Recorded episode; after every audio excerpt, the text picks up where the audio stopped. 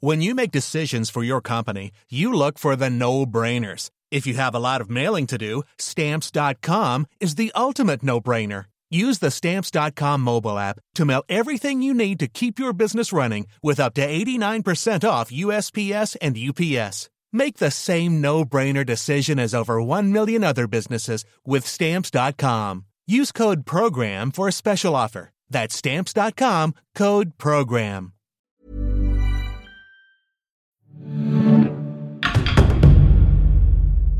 Quand je suis allé à Asgard poser quelques questions aux dieux, je dois bien admettre qu'ils n'ont pas été avares en informations. J'étais énervé après ma bisbille avec la déesse Géphion, mais tout le monde est resté courtois. Qu'on ne dise pas que Gylfi, roi de Suède, a été impoli envers ses hôtes. Certes, j'avais quelques préjugés sur l'arrogance des dieux, pas complètement à tort d'ailleurs. Mais s'ils sont autant vénérés, il doit aussi y avoir une raison. Alors je leur ai demandé, quels exploits avez-vous accomplis pour mériter une telle adoration?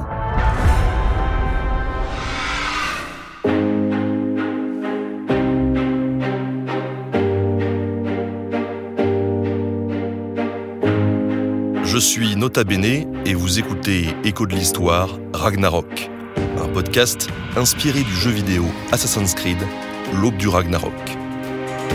Que savez-vous d'Odin, Thor, Loki? Et leurs compagnons Les connaissez-vous vraiment? Plongez dans la mythologie nordique, aux côtés des dieux, des elfes, des créatures magiques, des nains ou encore des géants.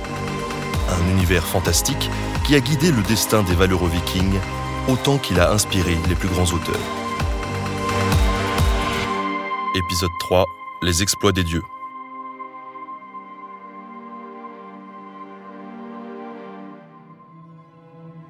Dans la mythologie nordique, les relations entre les géants et les dieux sont loin d'être au beau fixe. Les habitants d'Asgard n'en finissent pas de payer les conséquences du crime originel sur le géant Ymir dont le corps a servi à Odin et ses frères pour créer l'univers. Et la prophétie du Ragnarok a mis le père de toutes choses en alerte. Ce sont les géants qui causeront la ruine d'Asgard. Pourtant, même chez les dieux, le cœur a ses raisons que la raison ignore. Malgré la menace, certains dieux se marient ou font des enfants avec des géantes. Anneli Jarl Irman, maître de conférence en études nordiques à l'université de Caen. Ça peut paraître paradoxal, mais c'est lié à l'équilibre. Dans ce monde, il faut un équilibre entre le bien et le mal. Et les dieux, donc, sont là pour maintenir l'ordre face aux forces obscures et imprévisibles, parce qu'il y en a toujours. Et ces forces-là, dans la mythologie, sont incarnées surtout par les géants. Et justement, les dieux ont créé Midgard pour se protéger contre les gens hostiles. Mais ils n'étaient pas tous hostiles, en fait. Aussi, les géants sont pas entièrement méchants, de la même façon que les dieux sont pas entièrement bons, en fait, parce que les dieux sont complexes, ambigus. Ce sont des héros, certes, mais mais c'est pas noir et blanc. C'est pas les dieux sont bons et les géants sont mauvais, en fait. Et les géants sont pas si différents des dieux, finalement. Parmi ces relations surprenantes, Thor, qui, bien que marié à la déesse Sif, a deux fils avec la géante Yarn Saxa. Magni, le dieu de la force, et Maudit, celui du courage. Njord, le dieu de la mer, et la géante Skadi sont quant à eux les heureux parents des jumeaux frères et Freya. Même Loki, le dieu de la discorde, succombe au charme de la puissante Engerboda. Ensemble, ils ont trois monstrueux enfants. Elle, la déesse des morts, Fenrir, le loup terrifiant, et Jormungand, un serpent gigantesque. Tous trois auront un rôle sombre et essentiel dans la suite de l'histoire. Reste que si les dieux aiment faire l'amour, ils aiment encore plus faire la guerre. Mis à part ces quelques rapprochements, la plupart du temps, les dieux d'Asgard et les géants de Jotunheim se détestent. Odin peut compter sur lui-même et ses meilleurs guerriers pour aller combattre les géants et tenter de les canaliser. Avec, en première ligne, le puissant Thor. Le Thor que l'on voit aujourd'hui dans la culture populaire a beaucoup en commun avec le Thor de la mythologie. Eric Lacey, maître de conférences en langue et littérature, à l'université de Winchester. Thor est vu aujourd'hui comme un héros, quelqu'un qui fait tout ce qui est en son pouvoir pour sauver tout le monde, quitte à risquer sa propre vie en luttant contre des menaces cosmiques. Et c'était au moins partiellement vrai pour les fermiers scandinaves au Moyen Âge. Ne serait-ce que parce qu'il y a énormément de fermes et de villages en Norvège, en Suède et en Islande qui sont nommés d'après Thor. En donnant son nom à leur terre, les fermiers lui rendaient hommage. Ça montre que c'était le dieu le plus important pour eux dans leur quotidien. Il faut dire que les provocations et les duels ne manquent pas à commencer par le jour où Rugnir, le plus fort des géants de glace, défie Odin lors d'une course de chevaux. Le père de toutes choses est venu faire un tour à Jotunheim, chevauchant dans les airs et sur les mers Sleipnir, son fantastique cheval à huit pattes et à la robe grise. Impressionné, Rugnir fait à Odin l'éloge de cette bête unique. De nature arrogante, le puissant dieu ne peut s'empêcher d'en rajouter et de se vanter. Il se permet même quelques railleries au sujet de Gulfaxi, la monture du géant. Pourtant, c'est également un cheval incroyable, capable, lui aussi, de filer comme le vent dans les airs et sur l'eau, et doté d'une splendide crinière dorée. Furieux de ces moqueries, Rungnir s'élance à la poursuite d'Odin. Mais très vite, le père des dieux prend une belle avance. Au bout d'un moment, le géant se retrouve sans le vouloir à l'intérieur des remparts d'Asgard, dans la gueule de l'ennemi. Pourtant, à sa grande surprise, Odin lui offre gentiment l'hospitalité. Le géant, probablement épuisé par toutes ses émotions, abuse des boissons alcoolisées et ne maîtrise plus ses mots. Il affirme qu'il va s'emparer du Valhalla, tuer tous les dieux et prendre pour épouse Freya, la déesse de la fertilité, ainsi que Sif la femme de Thor, aux mains d'un géant Le dieu du tonnerre, fou de rage, apparaît alors dans un éclair et défie Rungnir en duel.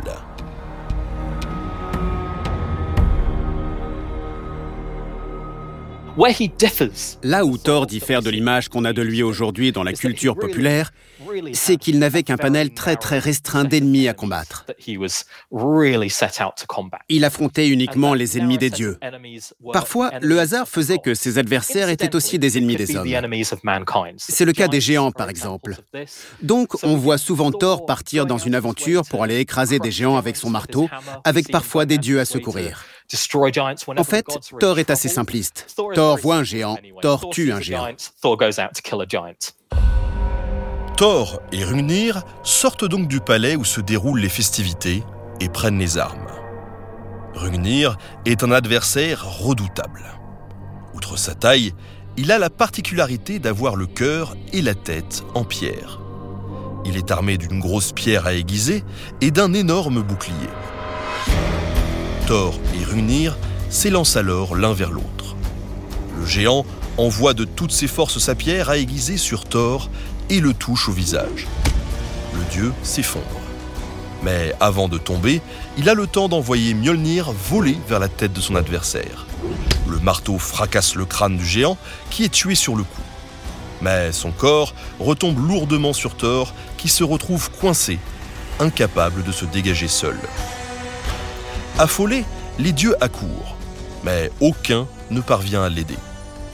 C'est alors qu'arrive tranquillement Magni, le fils de Thor. À la surprise générale, le petit bonhomme d'à peine 3 ans parvient à soulever le corps inerte du géant et à sauver son père. Pour le remercier de ce tour de force, Thor, ému, offre à son fils la monture de Rungnir. Vous l'avez compris, chez les dieux, on apprend très jeune à lutter contre les géants. Et cette emphase sur la violence dans la mythologie n'est que le reflet de la vie au Moyen Âge en Scandinavie. C'est une époque violente. Chaque homme doit se protéger lui-même, protéger sa famille et son village. Gisli Sigurdsson, enseignant-chercheur à l'Institut Arni Magnusson de Reykjavik. Il n'y a pas d'autorité centrale qui va régler les problèmes pour vous. Uh, um, Donc la société avait intégré le fait qu'il fallait assurer soi-même sa protection, voire sa propre justice. Il y avait des lois, des règles et des endroits où les gens se rassemblent pour prendre des décisions basées sur les lois orales.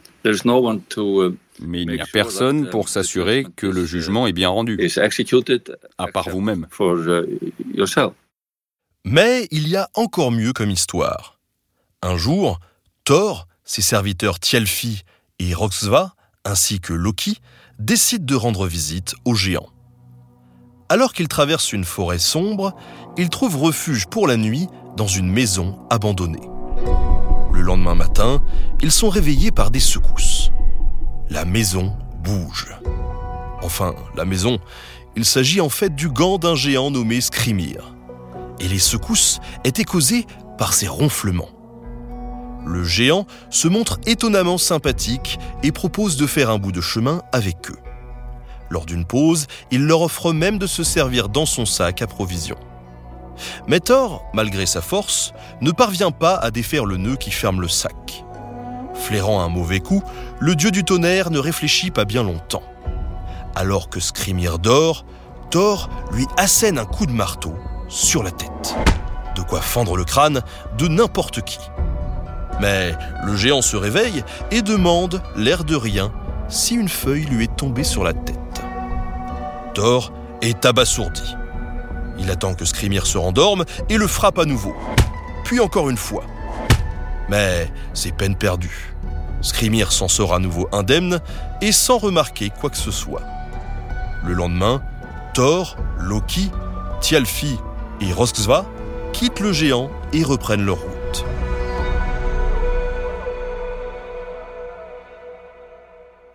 Ils arrivent finalement à Utgard, la forteresse des géants, où ils sont accueillis par le roi Utgard Loki. Ce géant colossal se moque ouvertement de la petite taille des quatre compagnons. Thor, dont on vante partout les exploits, serait donc un frêle petit homme? Pour les jauger, le géant soumet ses invités à une série de défis. Loki se lance le premier et affirme qu'il peut manger plus vite que n'importe quel homme. Le géant Logi se présente face à lui. Et malgré tous ses efforts, le dieu de la discorde ne parvient pas à l'égaler. Le géant semble brûler tout ce qu'il avale. Thialfi, lui, opte pour un défi de vitesse. Il fait la course contre Hugi, mais le géant se montre beaucoup plus rapide que le jeune garçon. Arrive enfin le tour de Thor. Le dieu se vante d'abord d'être le meilleur buveur qui soit. Mais lors de son épreuve, il est incapable de boire l'intégralité d'une corne en trois gorgées. Vexé, il choisit ensuite de prouver sa force. Utgard Loki lui demande alors de soulever son chat, un jeu prisé des enfants du château. Thor, lui, parvient à peine à soulever une patte du félin. Blessé dans son ego, le protecteur d'Asgard demande à prouver sa valeur à la lutte. Le roi des géants fait venir Ellie, sa vieille nourrice. Thor a beau faire l'étalage de sa force, la vieille femme ne vacille même pas. Et quand vient son tour à elle, la géante immobilise facilement le dieu et l'oblige même à mettre un genou à terre. Humilié, Thor, Loki, Thialfi et Rosva quittent Utgard la tête basse. Les géants seraient-ils déjà en train de prendre le dessus sur les dieux? Utgard de Loki les raccompagne. Et une fois hors des murs de la forteresse, le roi des géants et maître des illusions révèle qu'il leur a joué un tour. Skrimir, c'était lui. Déguisé, il est venu au devant des dieux pour les observer. Et ce qu'il l'a vu l'a effrayé. Les coups de marteau de Thor ne l'ont en réalité pas atteint. Mais les impacts ont façonné trois profondes vallées dans le paysage. Face à une telle puissance, il a donc décidé de duper les dieux. Skrimir leur révèle ainsi que, lors du concours de nourriture, Loki a échoué non pas contre un simple géant, mais contre le feu en personne. Thialfi, lui, a couru contre la pensée. Mais même la plus rapide des créatures ne peut aller plus vite qu'un esprit. Enfin, si Thor n'a pas réussi à vider la corne, c'est qu'elle était directement reliée à la mer. Il a pourtant tellement bu que ces longues gorgées ont provoqué les premières marées. Sous les traits de l'inoffensif chat, se cachait en fait le serpent Jormungand, qui se déroulait au fur et à mesure que Thor tentait en vain de le soulever. Et la vieille femme, quant à elle, était une incarnation de la vieillesse, à laquelle le plus puissant des dieux ne peut échapper. Cette apparente humiliation a, en réalité, démontré la force inégalable des habitants d'Asgard et terrifié au passage tous les géants témoins de ces épreuves.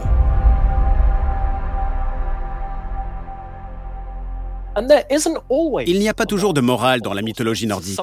Parfois, les récits sont juste le miroir de la réalité. Mais s'il y a une morale à tirer de cette aventure en particulier, c'est que même les plus grands exploits peuvent ne pas être perçus comme tels sur le moment si on n'a pas assez de recul. On ne réalise pas toujours la portée de nos actes. Mais si on prend un peu de recul et qu'on regarde ce qu'on a accompli de façon objective, alors on s'apercevra de la grandeur de ce qu'on a fait. Loki et Thor peuvent donc être fiers d'eux. Ce n'est ni la première, ni la dernière fois qu'ils défient des géants côte à côte. Car par naïveté peut-être, ou par amitié, Thor suit souvent Loki dans ses pérégrinations. Et si le dieu de la discorde peut être un solide allié pour le dieu du tonnerre, il arrive aussi qu'il lui attire de sérieux ennuis. Comme la fois où Loki s'est mis en tête de couper les cheveux de la belle Sif ce vilain tour a provoqué la colère de Thor.